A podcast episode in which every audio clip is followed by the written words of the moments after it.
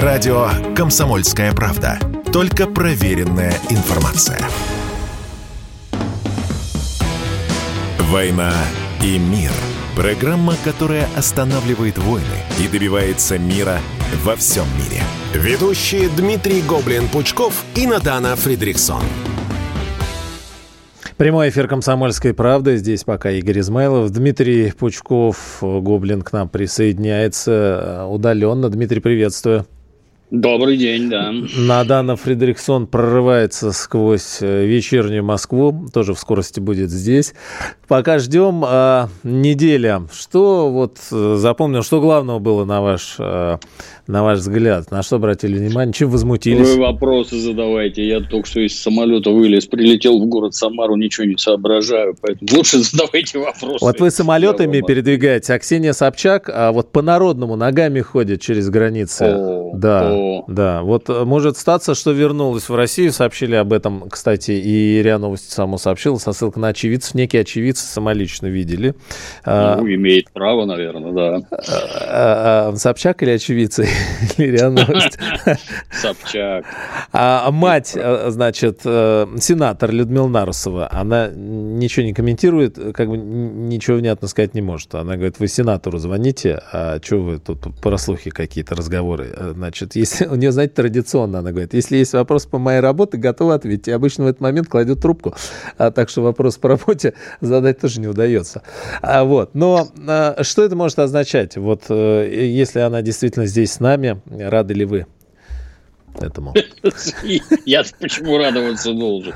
Ну, если она не совершала никаких преступных деяний, в которых ее, так сказать, обвиняют, там поначалу-то говорили, что она там то подозреваемый проходит, потом свидетелем, дальше вообще все затихло. Но если она не ее не собираются здесь привлечь к уголовной ответственности, то непонятно, о чем она должна бояться. А что она как тогда уехала? уехала, так и приехала на всякий случай. Что у нас, вон там говорят, 700 тысяч уехало. Что они уехали на всякий пожар? Тоже на всякий случай. Но не у всех, да. был, не у всех были копии израильского паспорта в Телеграме? Ну, не обязательно израильский паспорт. И по российскому можно в Казахстан, в Узбекистан, в Армению, в Киргизию. Все прекрасно себя там чувствуют. Ну, да. Вот разбежались. Но если эти, которые там косят от мобилизации, эти любители хорошей жизни, то э, гражданка Собчак, ну, если ни в чем не виновата, хочу, уехала, хочу, приехала, кто ее может там как-то остановить. Что касается мамы, ну, мамы у всех разные. У одних уборщицы, у других сенаторы. Опять у нас свободное общество. Кто чего добился в этой жизни, тот то и имеет. Должна ли мама принимать участие в жизни дочери? Тоже странный вопрос. То есть своих-то детей мы обихаживаем изо всех сил, как Своих можем. детей не бро... мы, мы, мы не бросаем. А, да, да, да, мама Собчак, видимо, не должна. Нет. Ну, есть у мамы деньги, ну, я надеюсь, есть. Может ли мама своей дочери, тоже, по всей видимости, не бедной, нанять хороших адвокатов? И это, наверное, может. А хороший адвокат, если он займется неким уголовным делом, то он его, как это, знаете, любимый пример, как дятел, залетевший в карточный домик Раз, и все развалилось. Правильно ли это? Да, правильно. Надо нормально следственные мероприятия организовывать и фактуру нарабатывать конкретную, которую не сможет порушить ни один адвокат. Ну, а если не умеете, извольте бриться. Вот. Так что вернулась, ничего необычного нет. А не будут говорить, как вам кажется, в народе, что, а, ну вот, значит, э, отмазали?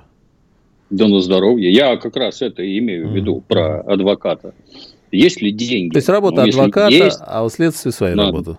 Ну, задача адвоката выявить недостатки в работе следствия. Бывают ли в работе следствия недостатки? Сколько угодно. Вот давайте посмотрим на ваше дело. Многие воспринимают адвокатов как профессиональных мерзавцев. Ну, среди них есть и такие, безусловно, как и среди любой другой категории населения. Но основная масса людей делом своим заняты. Если вы неправильно оформляете документы, если у вас тут нет каких-нибудь понятых, там, ну, самое примитивное, валится обычно на самом примитивном. А если адвокат квалифицированный, то с ним следствию придется не сладко. Не надо только нанимать всяких вот этих Фейгиных. И кто там этот, помните, замечательный персонаж, который Ефремова защищал в кавычках, как его звали. Помним, да, но как его звали уже, да. он вроде уже не адвокат, кстати. Да, ну прекрасный был да. персонаж. Как вот такого ухитрились подтянуть к серьезному делу, вот это загадка. А, ну, еще момент тогда касательно сенатора упомянутого. Э, должны вот, э, ну, как там, кто, кто за кого не в, не, не в ответе. Э, значит, Ксения Собчак публичное лицо, да, вот история с паспортом. Вот Нарусова должна бы что-то сказать по этому поводу? Надо бы нам как-то, может быть, что-то в каких-то регламентах прописать, что сенатор, ну, тем более должен, значит, объясниться с народом или вот переставай быть сенатором, может быть, если ты не хочешь ничего комментировать. Ну, это какие-то очень серьезные законы. Во-первых, надо доказать, что произошло нечто противоправное, вот с одной стороны. Доказать, что что-то противоправное содеяли родственники близкие. Ну тогда... Близкий родственник гражданин Израиля, если это так. Это вот можно продолжать? Хоть, да. хоть как. Ну, вообще, да. То есть это, если там... Я бы сказал, что начать надо с морально-этических аспектов. Вот. Может ли входить, так сказать, в правительство в органы власти человек, у которого, например, два гражданства вот. есть или было – я считаю, что такие комиссии, безусловно, нужны. Моральный облик у граждан. Тут вот недавно какая-то там комиссия заседала по блогерам, что блогер, который э, вещает на огромную детскую аудиторию, должен соответствовать высоким морально-этическим номерам, нормам. Я Блогер. прослезился просто, да. Давайте вот начнем с каких-нибудь артистов, поэтов, писателей, ну, а потом вот присмотримся, может, к Думе там, вот, э, как-то интересно было бы, да. И это было бы неплохо. Ну, а в целом, как, если, повторюсь, никакой уголовщины нет, то непонятно, как привлекать-то.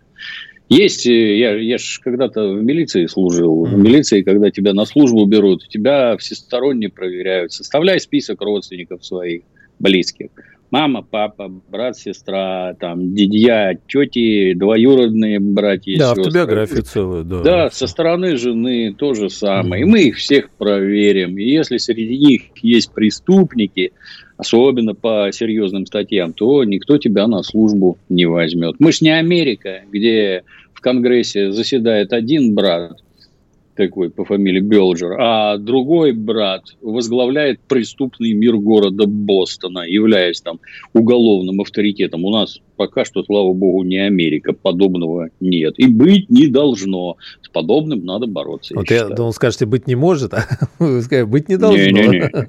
Ну, для нас да. же это что? 30 лет, Соединенные Штаты, для нас главный ориентир, сияющий град на холме. Там все так благообразно и богообразно. Сам Бог велел нам стремиться туда же. Оказалось, нет. Ну, а, кстати, вот по поводу Нарусова и Собчак, что, что, что пришло в голову. А, с учетом а, всей той ситуации, в которой оказалась наша стране, специальная военная операция и многие изменения, вот вы вспомнили, что много народу уехало и так далее, и так далее. У нас же вот мы начали с вами в каком-то смысле с итогов, да, а День народного единства состоялся, а сегодня 7 ноября, День Великой Октябрьской социалистической революции. Ну, э, думал спросить по поводу того, вот э, Собчак, вот она что больше нас объединяет, разъединяет, или как-то может статься, стоило сделать так, чтобы она а, пока не могла вернуться, или, ну, не знаю, вот какие рассуждения у вас по этому поводу есть в связи с этим праздником? Как, как, а, а как у вас четвертое прошло, отметили, или сегодня, может быть, отмечаете сегодняшний день? Никак, ну, четвертое число, оно как-то, это, это, это специально придуманный праздник для отвлечения внимания от 7 ноября в первую очередь. Нуждаемся ли мы в народном единстве? Безусловно, нуждаемся. Тут никаких споров нет, да, народ должен промеж себя дружить. Но тут сразу возникают вопросы. Вот буквально вчера разглядывал э, картинку в Телеграме, картинка там, табличка из журнала Forbes, что из 100 самых богатых людей Российской Федерации у 40 иностранное гражданство. Ну, я правильно понимаю, что мы с ними должны объединяться, да? Как-то вот мне не очень там с подданными Великобритании или гражданами США и Израиля у меня как-то не очень много общего. Это совершенно разные страны, которые, ну, как это говорили при советской власти, наиболее вероятные противники, а сейчас внезапно раскрылось, что это откровенные враги. Как так, как объединяться-то, я не понимаю. Если все деньги у этих людей, а я могу взять в руки автомат и идти за что-то воевать, это я за них воевать пойду. Не хотелось бы. Хотелось бы за родную страну. Вот как-то так. Ну, что касается 7 ноября, это самый главный наш советский праздник в общем-то. Самое главное наша революция, и с моей точки зрения, самое главное достижение наших народов, объединенных под названием российских теперь. Тогда были советские, российские. Без 7 ноября не было бы 1945 года. И без 7 ноября никаких космосов, ничего бы не было. А оно было. Это надо помнить. Предков надо чтить и уважать. Праздник следует отмечать. Вот а так. вот следует, а, ну, у нас прям полминутки буквально еще остается, а изменилось к нему, э, на ваш взгляд, отношение и ну, отмечается он э, на каком-то хотя бы таком бытовом уровне, если не... не Нет, я, отношение изменилось радикально. То есть 30 лет заливания антисоветских помоев в головы граждан, ну, они к известному результату привели. Вот на Украину можно посмотреть. Это неправильно, это категорически неправильно. То, что мы делаем вещи в угоду нашим врагам. А, Дмитрий а, Пучков-Гоблин а, с нами удаленно здесь. Буквально несколько минут, секунд новостей продолжим. Вы слушаете радио «Комсомольская правда». Здесь самая точная и оперативная информация о спецоперации на Украине. Репортажи наших журналистов из зоны боевых действий. Они прекрасно знают, что если сейчас они с этими мобилизованными не доработают на полигонах, если они где-то профилонят, прохалтурят, то это все скажется и на них в том числе, потому что эти люди будут в их боевых порядках среди них, они будут прикрывать им спину, они будут вторым эшелоном стоять в обороне, чтобы не прорвались там какие-то летучие отряды. Никаких фейков, только проверенная информация. «Война и мир». Программа, которая останавливает войны и добивается мира во всем мире. Ведущие Дмитрий Гоблин-Пучков и Надана Фридриксон. Так, всем добрый вечер. Смена состава игрового. С вами Надана Фридриксон и по-прежнему Дмитрий Пучков. Дмитрий Юрьевич. Да. Я извиняюсь. Добрый вечер. А вы да. где? В Самаре. А, то есть, смотрите, кровать на заднем плане. Обычно какие-то книжки, еще Извините. что-то. Не-не, ничего, ничего. Решил отвлечься. Понятно. А что делать-то будете в Самаре? Вещать в историческом обществе. О, то есть просвещать людей. Как надо историю в массы внедрять, да. Поделюсь собственным опытом. Э, так, а если в трех словах, как надо сегодня в непростое турбулентное время преподавать еще более турбулентную историю прошлого?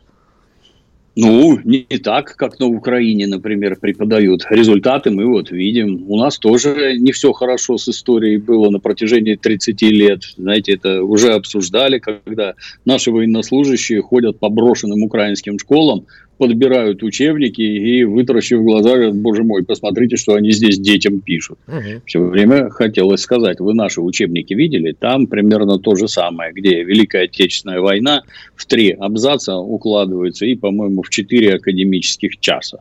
То есть в 8 уроков вся Отечественная война. Этого нашим детям достаточно. Как это, как это у вас там победобесие, все уже давно прошло, что вы с этой войной и с победой носитесь. Ну вот, посмотрите на Украину, там не носится. Вот результат. Нам такое не надо, нам надо хорошо. Как там у вас, это вы кого сейчас имели в виду? в контексте победобесия. Так, как там у вас победобесие? А, у нас. У нас. А ты уже думал, может, вы меня записали как-то в, в, в эти ряды? случае. А коли ж мы про историю непростую, я так понимаю, вы с моим коллегой начали, но давайте подытожим. Да.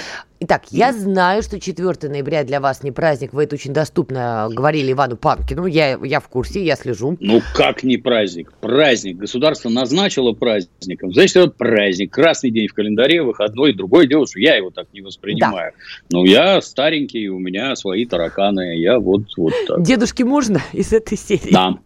Так, давайте вернемся к 7 ноября, потому что вы даже в беседе с Панкиным говорили, что эта дата для вас более значимая. Ну, кстати, да. вот я сегодня тоже об этом думала, ездила по городу. Ну, в общем, честно говоря, если бы я не знала, что эта дата значимая, в голову бы не пришло. Никаких да. вообще опознавательных знаков. Как вы считаете, а в, в какой-то перспективе может Россия аукнуться, что подобные даты, включая 7 ноября, как бы негласно вымарываются? Да, есть, оно уже аукается изо всех сил. То есть, вот то, что происходит на Украине, это наглядный пример того, как, что бывает с народом, который забудет свою историю и отдаст свое историческое прошлое в лапы своих потенциальных противников, условно так их назовем. Будем откровенны, врагов. Кто это внедряет? Это все внедряют исключительно под контролем американцев и европейцев, которые непрерывно рассказывают, что вина Советского Союза в развязывании Второй мировой войны, она ровно такая же, как вина Адольфа Гитлера. Адольф Гитлер преступник, да, да, преступник, никто не сомневается. Ну, так и ваш Сталин точно такой же преступник. Что из этого дальше, какие выводы будут сделаны, что результаты войны достигнуты преступником, а значит преступным путем. А о чем это говорит? И это говорит о том, что, например, границы Российской Федерации должны быть пересмотрены. Вы захватили незаконно, преступным путем территории, которые вам не принадлежат. Вы перекроили территории Польши, Белоруссии, Украины, Молдавии, Румынии. Вы их перекроили, эти границы будут перепроложены. А при этом вы, ваше преступное государство, еще и убивало отважных дворцов за свободу. Например, азиатских басмачей, украинских бандеровцев, прибалтийских лесных братьев. Это все были борцы с вашим преступным коммунизмом. А значит, вы должны всем им платить деньги. Денег у вас нет, да? Зато у вас есть ресурсы. Все ваши ресурсы будут у вас изъяты, взяты под внешнее управление, и к вам никакого отношения иметь больше не будут. Вы будете платить и каяться, платить и каяться. Люди, которые поддерживают подобные телодвижения Запада внутри нашей страны, это национал-предатели, это убийцы нашей страны. Их никакой истории подпускать нельзя на пушечный выстрел. Вообще, категорически. Они проводники точки зрения Запада. Ну, вот был там такой товарищ Солженицын, например, гражданин, так скажем работал на ЦРУ благополучно, а теперь это у нас национальный герой, мерзкие книжки его дети в школе читают. Зачем? Вот этого вот э, любителя власовцев, бандеровцев. А зачем дети это читают? Вы как детям объясняете? Что убивать советских военнослужащих, это оказывается хорошо. Так объясните мне, а кто наши деды-то были? Они родину защищали? Или было так, как говорит этот самый Солженицын? Объясните. Вы не сможете это объяснить. То есть, если вот эта вот антисоветчина будет продолжаться, кто главный проводник антисоветчины? Запад. Почему? Потому что это идеологическое оружие в борьбе с нами. Если мы идем в этом у Запада на поводу, мы что хотим-то? Вот стреляя себе из двух пистолетов в ноги, мы что хотим? Быстрее бегать? Мы вообще ходить не будем. Мы сдохнем вот этими вот усилиями. Мы просто сдохнем. И люди, которые все это к нам тащат, это очень нехорошие люди, крайне нехорошие. Вот этим, собственно, и надо заниматься в области российской исторической науки. А что бы вы пожелали сегодня вот нашим слушателям вот именно в дату 7 ноября? 7 ноября – это великая русская социалистическая революция, когда человечество наконец-то смогло повернуться лицом к настоящей справедливости, к заботе о рабочих и крестьянах. Без, повторюсь, без вас говорил, еще раз повторюсь, что без 17 года Никакой победы в 45-м у нас бы не было. Никаких полетов в космос у нас бы не было. Никаких достижений в области науки, искусства и всего остального. Ничего бы не было. Нас бы не было. Это самое главное. Но надо ли нам это отмечать? Я, я не знаю. Как наверное, не совсем не буду такое сравнение приводить. Но народ, он все равно остается – правительства меняются, идеологии меняются, а народ, он остается, и он неплохо помнит, кому и чем этот самый народ обязан.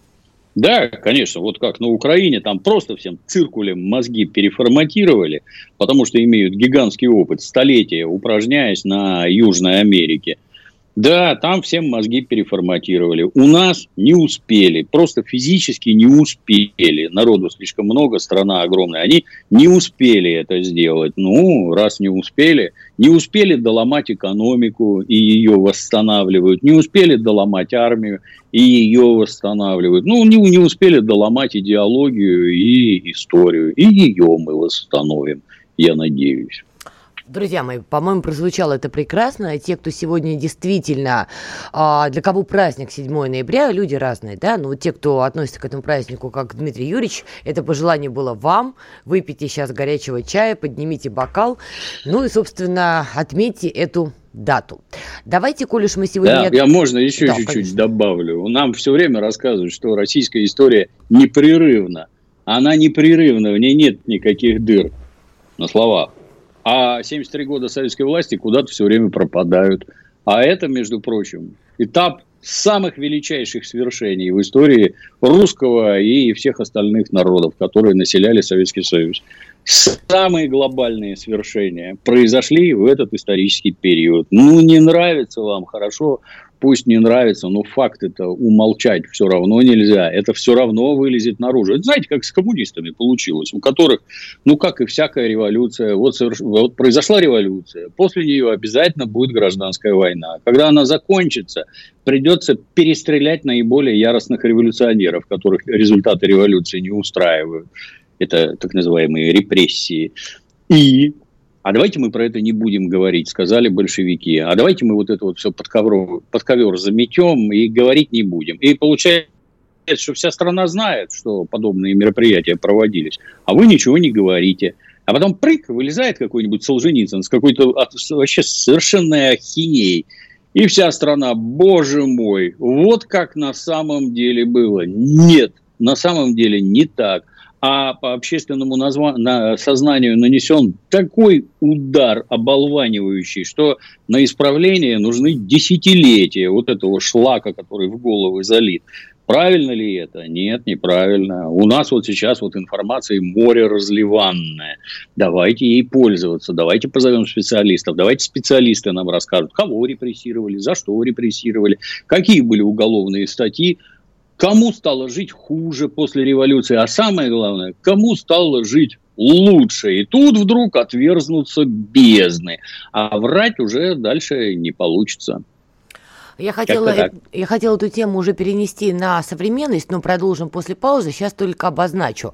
По поводу того, как э, сегодня манипулируют информационным полем, используя старый вот психологический страх людей, да, нам не договаривают. Если в этот момент появляется какой-нибудь блогер с криком «Хоба! Сейчас я расскажу, как на самом деле!» За ним идут. Конечно, это касается СВО, потому что самая такая да. животрепещущая тема. А я хотела с вами обсудить тему Херсон, Херсона, потому что вчера все эти коллегой Херсон опять хоронили. Я вчера из инфопотока специально выпала, но мне позвонил коллега, который начал мне в трубку орать, все, Херсон потеряли. Я говорю, господи, я на маникюре, когда успели-то? Захожу, выясняю, что не потеряли. Сейчас подробно об этом поговорим. Сначала у нас пауза. Вернемся. Вы слушаете радио «Комсомольская правда». Здесь самая точная и оперативная информация о спецоперации на Украине. Репортажи наших журналистов из зоны боевых действий. То, что Россия не наносила такие удары массированные по инфраструктуре там месяц-два назад, это всего лишь наша добрая воля. При этом мы там подчеркнули, что мы не бьем по жилым объектам, мы бьем э, только по инфраструктуре. Никаких фейков, только проверенная информация. «Война и мир» – Программа, которая останавливает войны и добивается мира во всем мире. Ведущие Дмитрий Гоблин-Пучков и Надана Фридриксон. Итак, мы снова с вами, мы продолжаем. Дмитрий Пучков, Надана Фредериксон. Перед тем, как поговорим про Херсон, прямо в рифму получилось, не могу не спросить. Тут, значит, новости с вами выходят, Дмитрий Юрьевич, вы в заголовке, так сказать. Вам не привыкать, а мне прям любопытно. В общем, заголовок следующий. Пучков предложил Эрнсту покинуть свой пост. Но это заголовок. Дальше, когда начинаешь читать, выясняется, что и в силу вот того шквала критики, который идет на Эрнста, а Эрнст все уже всем доказал, то, в принципе, он может уже и уйти. Так вот я хочу понять, вы нас от Эрнста спасаете или Эрнста от нас?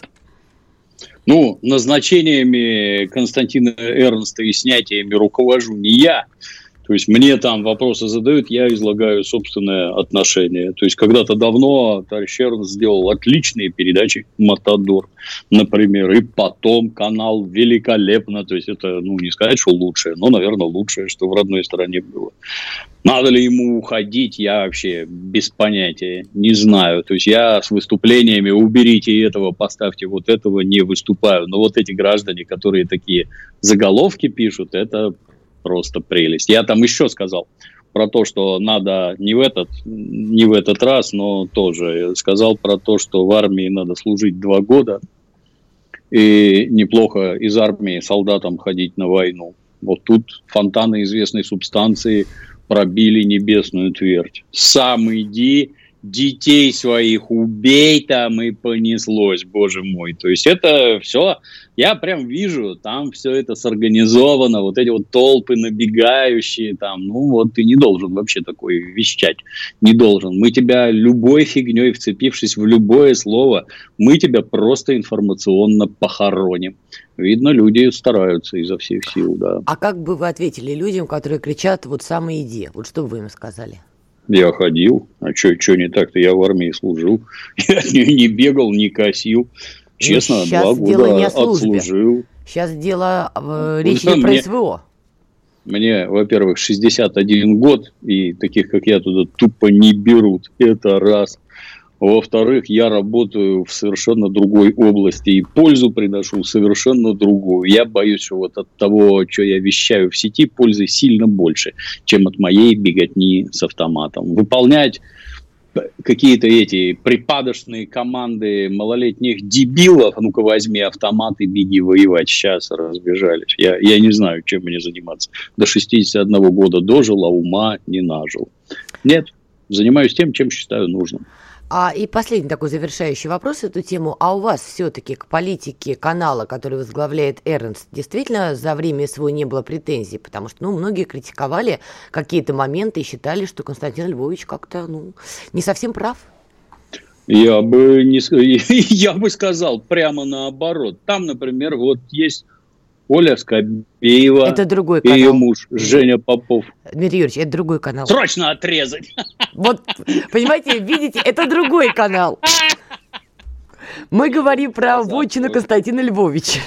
Там то же самое. То есть, с моей точки, другие ведущие просто, но ровно то же самое. То есть, у когда у нас в интернетах поднимают дикий вой, что вся там информационная работа провалена, я все время спрашиваю, вы телевизор-то смотрите? По федеральным каналам все организовано как надо. И на Первом, и на РТР оно везде примерно одинаковое. Там информационная подача, ну да, это государственные каналы, да, они, конечно, в специфической манере вещают не так, как дети в сети. Но, на мой взгляд, все нормально. Можно ли, можно ли делать лучше? Ну, наверное, можно, но я туда не вхож. Я в основном по государственным каналам, по, по всем. Я смотрю программу «Время», я смотрю «Вести», я вот это вот все вижу. Я все время все по всем каналам новости и некоторые ток-шоу смотрю. Вот. Все там нормально с освещением. И что не так, понять сложно. Огоньки всех задрали с Аллой Борисовной, да, согласен. Но сейчас все разбежались, я думаю, огоньки станут несколько другие как минимум не голубые. Особенно, что это слово сейчас вызывает своеобразную да. реакцию у некоторых депутатов Госдумы.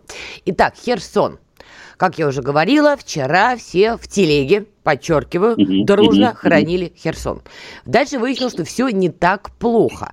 Как вы считаете, вот эта продолжающаяся бесконечная истерика похоронить раньше, чем пациенту умрет, а подогреваема или уже наша да. патриотическая да. часть общества уже не может остановиться? Да, конечно, подогреваемая, да. постоку, поскольку в интернете как раз с информационной борьбой у нас все плохо, то есть в моем понимании э, у нас стратегически все хорошо. То есть мы вот э, вроде понимаем, что мы победим, не испытываем на этот счет никаких сомнений и уверенной, так сказать, поступью двигаемся.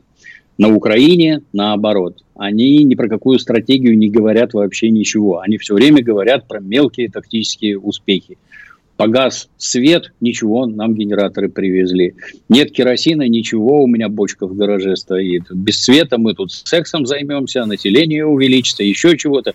И у них вот что не возьми, они вот какие-то мелкие поражения, они вот их все время превращают в победы.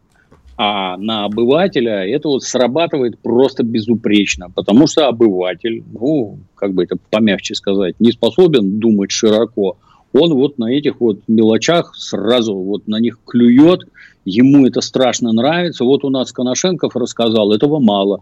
Поби... А что там у Хохлов? Побежал, побежал, там ему наговорили, и он уже, вырывая волосы с самых интимных мест, мечется кругами, вопит, визжит, все пропало. Что там пропало? Ну, что пропало? Вы это все бросили, все отошли. Отошли мирные жители, и то не все. Вы, я это не военный стратег. Может, там готовится адская ловушка совершенно для наступающих украинских войск. Может, их заманивают, предлагают, так сказать, сосредоточиться. Здесь у нас тут слабо, у нас все плохо, людей эвакуируют, потому что мы боимся этого жуткого украинского наступления, которое, безусловно, будет успешным. Мы бросим Херсон.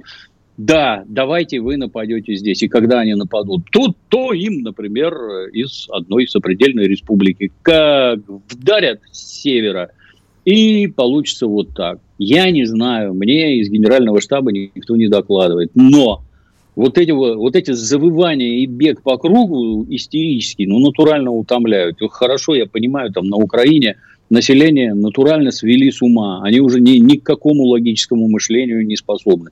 Вы-то зачем этому уподобляетесь, дорогие граждане? Вы-то что там какую-то дикую панику наводите? Вчера все носились с каким-то письмом от каких-то О, морских да. пехотинцев. Да. Что это, кто это написал, ваше письмо, расскажите, пожалуйста, покажите мне этих людей. Раз. Почему военные пишут письмо губернатору? Он какое там это, руководство вооруженными силами осуществляет? Как письмо, написанное губернатору, оказалось в сети? С какой целью оно там оказалось? Кто пишет вот точные цифры потерь? Сколько убитых, сколько раненых? Кто это пишет. Это действительно военнослужащий, вообще-то это на войне военная тайна. И за это в уголовном порядке можно ответить. Дальше, я не знаю, я как это, я не такой военный, как морская пехота воюющая, но это у вас потери за какой временной участок, за период? Это за день, за неделю, за месяц, сколько вы там наступаете. То есть, кто это уточняет? То есть, с моей точки зрения, совершенно четко, сразу понятно, что это людей разводят на очередную истерику. Кто это делает? Э, люди, которые там действительно воюют? Может быть, это надо разбираться и следствие проводить. Не они, тоже надо следствие проводить. Или они, но раскручивают это совершенно другие, то есть если это написано губернатору, оно оказалось в сети, кто это в сеть засунул, через какие каналы это раскручивалось, вирусилось там и прочее, и прочее, кто истерику-то раздувал, зачем вы все это слушаете, зачем вы на это ведетесь, вам страшно, что людей убивают, ну я вас разочарую, военная служба, она про войну, она не, не про сладкий сон в казарме и приятное времяпрепровождение в полях. Она про войну. На войне военные гибнут. Штурмовать укрепрайоны, вот такие, как там, без жертв, невозможно. Так не бывает.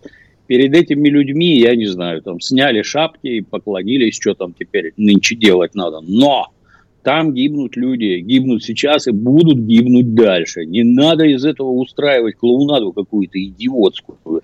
Они сами это выбрали, они за нас там воюют и помирают. Вот такие это люди. А тут еще... А истерики вокруг этого устраивать не надо. Есть еще одно маленькое но, которое, собственно, вчера, и не только вчера, вообще повысило градус. Просто история с этим письмом, ладно бы это циркулировало у неких блогеров, да? Но проблема-то да. в том, что это письмо, как вы говорите, забросили в сеть и так далее, а, некоторые известные военкоры – и вот это, вот понимаете, с большим опытом, что называется, не первый раз на войне, не первый год на службе, на службе имею в виду, как военкор, безусловно, тем не менее через них. Вот я хочу понять, мы все-таки сами уже все дружно начинаем немножко съезжать по фазе, нам уже помощь-то изменений нужна, но вот как, вот как с таким опытом? Это плохо. Такого быть не должно. Вот категорически быть не должно. Ну, сейчас мы после перерыва это подробно обсудим, я надеюсь. Да, да, мы обязательно вернемся к этой теме, потому что она касается всех нас и нашего, скажем, эмоционального здоровья. Ну, естественно, плавно перейдем уже и на Соединенные Штаты, тем более завтра у них великая дата, 8 ноября. Я календарь перевернул, и наконец-то она наступила. Вернемся. А после... госуслуги не предлагают вот, голосовать за сенатора. А жаль. Обидно. После рекламы вернемся. Начинайте день с правильным настроем. Слушайте программу «Утренний Мардан» на радио «Комсомольская правда». Киев, Львов, Харьков, Днепропетровск, Одесса, Ивано-Франковск, Сумы, Полтава, Кривой Рог. Слова звучат как музыка. Любимые советские города. Родные каждому, который находится под оккупацией. На Западе правильно услышали сигнал. Какие могли быть варианты? Что тут было непонятно?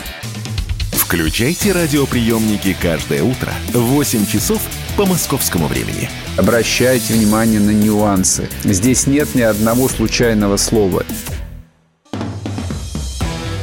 «Война и мир» – программа, которая останавливает войны и добивается мира во всем мире. Ведущие Дмитрий Гоблин-Пучков и Надана Фридриксон – мы снова с вами, Надана Фредериксон, Дмитрий Пучков. Итак, разбираем тему с письмом от морпехов. Было, не было, уточним скоро, что называется. И закончили на том, что все-таки эту историю рассказывали в том числе в публичном доступе не какие-то блогеры, а очень опытные, профессиональные военкоры с именем, брендом и так далее. И отсюда, собственно, вопрос, где эта грань между донести правду и при этом не навредить? Грань очень тонкая. Перед нами есть хорошие примеры. Например, агрессия Соединенных Штатов во Вьетнаме, куда американцы, а, ну, как ни крути, это свободная страна, запускали свободную прессу. А свободная пресса в то время, она резко отрицательно относилась к поступлению трупов американских солдат за что они там гибнут, то есть им это не объяснить было, что это там война с коммунизмом и всякое такое. Воюете вы плохо, американских солдат убивают, и все это надо прекратить.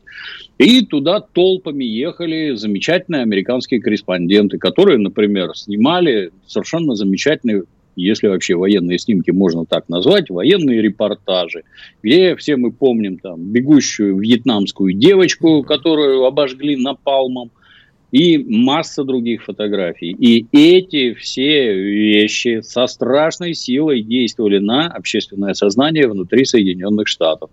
И по словам американских военных, это журналисты прекратили войну потому что общественное мнение повернулось так с помощью репортажей, фотографий, заметок и прочее, что продолжать ее просто было невозможно. Я обращаю ваше внимание, что американцы во Вьетнаме ни одной серьезной битвы не проиграли, а войну слили. Вот так вот получилось. Из этого они сделали глубокие выводы. И когда они там потихоньку начали нападать на всякие Гренады, там еще куда-то в Южной Америке, я уж не помню.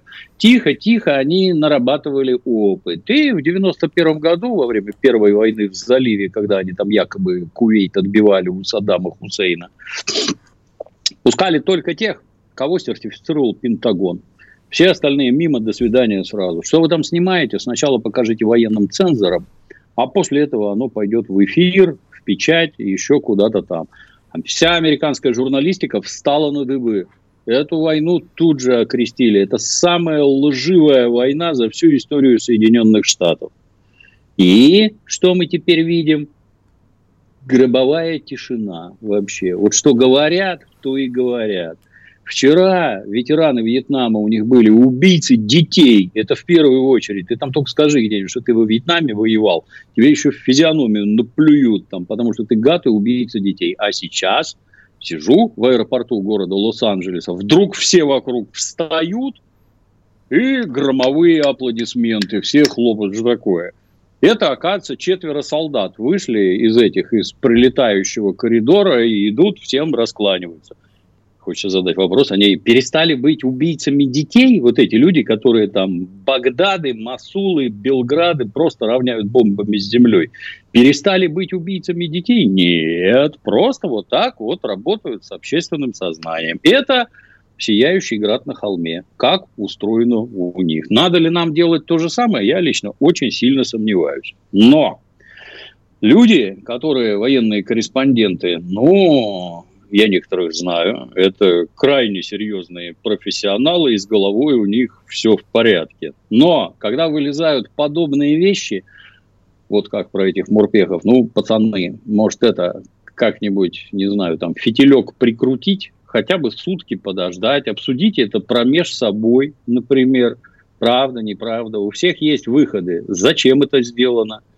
Вы понимаете, что это в народные массы вносит? Там опять только а, все пропало, все, всех сдали, всех бросили на верную смерть, а вот этих вот, чьи фамилии названы, их вообще линчевать надо сразу, и семьи догонку, и детей.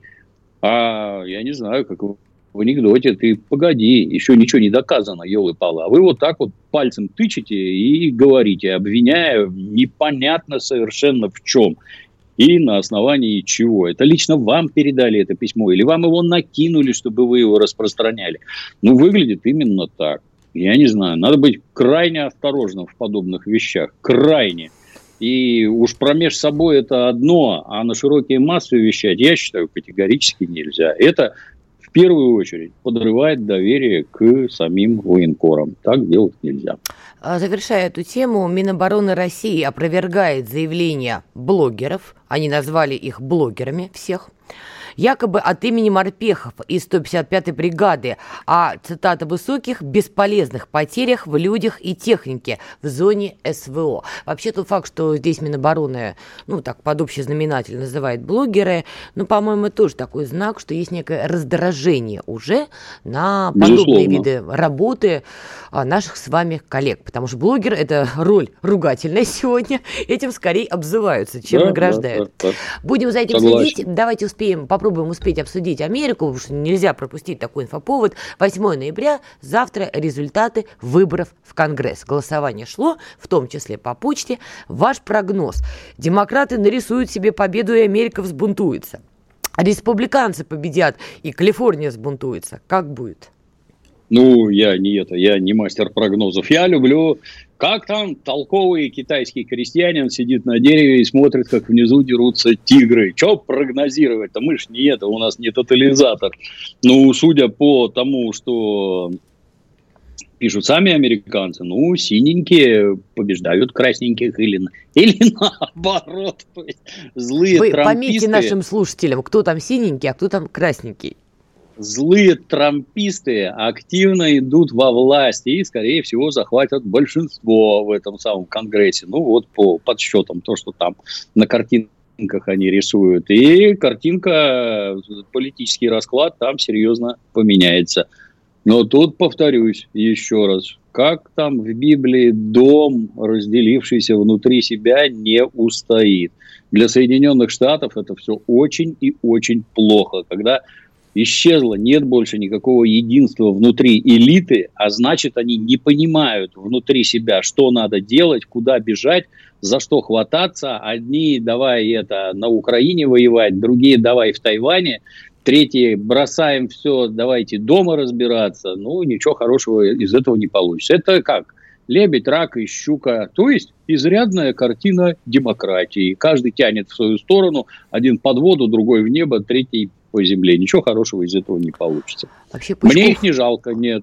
Пучков, цитирующий Библию, понимаете, тут что-то где-то замерзло в этот момент. Как ее можно не знать, Надана? Ну, меня когда-то в детстве привезли в Дрезденскую галерею. Это когда еще ГДР было. Ну, ходишь, смотришь, я вообще ничего не понимаю, про что эти картины. Просто не понимаю. Дальше у меня появилось любимое произведение. Это была когда-то такая рок-опера Jesus Christ Superstar. Mm. Yes. Про что, тоже непонятно. Поэтому я в армии ходил в солдатскую библиотеку, брал атеистические книжки типа забавная Библия, забавное Евангелие. Я из них выяснил, что же там на самом деле происходило. Не было в Советском Союзе настоящих Библий и Евангелий. То есть были где-то там у верующих, но я не знал. Была у нас такая типография имени Ивана Федорова. Вот в ней Библии печатали. Но тамошние сотрудники рассказывали, что они напечатали там целый тираж, погрузили в лифт, и пока он ехал со второго на первый этаж, все исчезло. Было смешно. Но Библию было не купить. А... Предлагали за 70 рублей, у меня столько не было. Ах, какая жалость. А в дальнейшем пришлось изучить, потому что если ты в мировой культуре, ты хочешь хоть что-то понимать, будь любезен, надо знать. Ну, да. С этим я даже не спорю. Вернемся к Америке. Республиканцы сейчас тиражируют тезис, что как только они захватят Конгресс по итогам выборов, военная помощь Украине будет сокращена. Не обещают, что полностью отрежут, но говорят про сокращение. И тут Джейк Салливан, советник по нас безопасности, акула кулуаров Белого дома, приезжает в Киев. Зеленский его награждает, все как обычно, обнимашки, целовашки. Вопрос в другом. Как вы считаете, с чем Джейк Салливан приезжал на самом деле, и что он мог бы говорить Зеленскому с учетом вот такой конъюнктуры? Невозможно понять. Возможно, успокаивал, похлопал по отекшей морде и сказал ему «до свидания». Хотелось бы, чтобы «держись, Вальдемар», сказал Салливан, и убыл обратно. Ну что, он там уже эти старлинки им отключили, 1300 штук, говорят. Так опять включили. Это Маск. Маск, который сначала этим пугал, а ему там кричали, ну-ка, ну-ка, ну-ка, прекрати, давай-ка будешь дальше платить, а уже не хочет платить а он же как раз за противоположную сторону, которая против войны, я думаю, там все это только будет нарастать. Ну и при этом это же сугубо популистские решения. Если я вот сейчас вылезу и скажу, ни капли, вот ни цента больше на Украину, только все на Америку, только все на наших, да там количество голосов сразу до неба подскочит. Неважно, что при этом дальше буду спонсировать. Переговоры вот. возможны, как считаете? С американцами, да. Не с Украиной, нет. Ну, а как бы де юра да. с Украины, де-факто, наверное, да, с американцами. Просто Салливан эту тему тоже пробрасывает. Естественно, да. А куда деваться? Ну, то есть, если они заговорили про переговоры, значит, на фронте все совсем плохо. Значит, наши действительно одерживают серьезные успехи. Так нужны ли нам тогда переговоры? Нет. Я считаю, что нет. Переговоры, повторюсь, это когда у противоположной стороны сломаны ноги, руки, разбита морда. Давай поговорим, да, давай. Что ты хочешь там прошепелявить? Нет, это нас не устраивает. Нас устраивает другое. Вот так. Будем следить за этой темой. Дмитрий Пучков, Надана Фредериксон. Оставайтесь на радио «Комсомольская правда». Пока. «Война и мир». Программа, которая останавливает войны и добивается мира во всем мире. Ведущие Дмитрий Гоблин-Пучков и Надана Фридрихсон.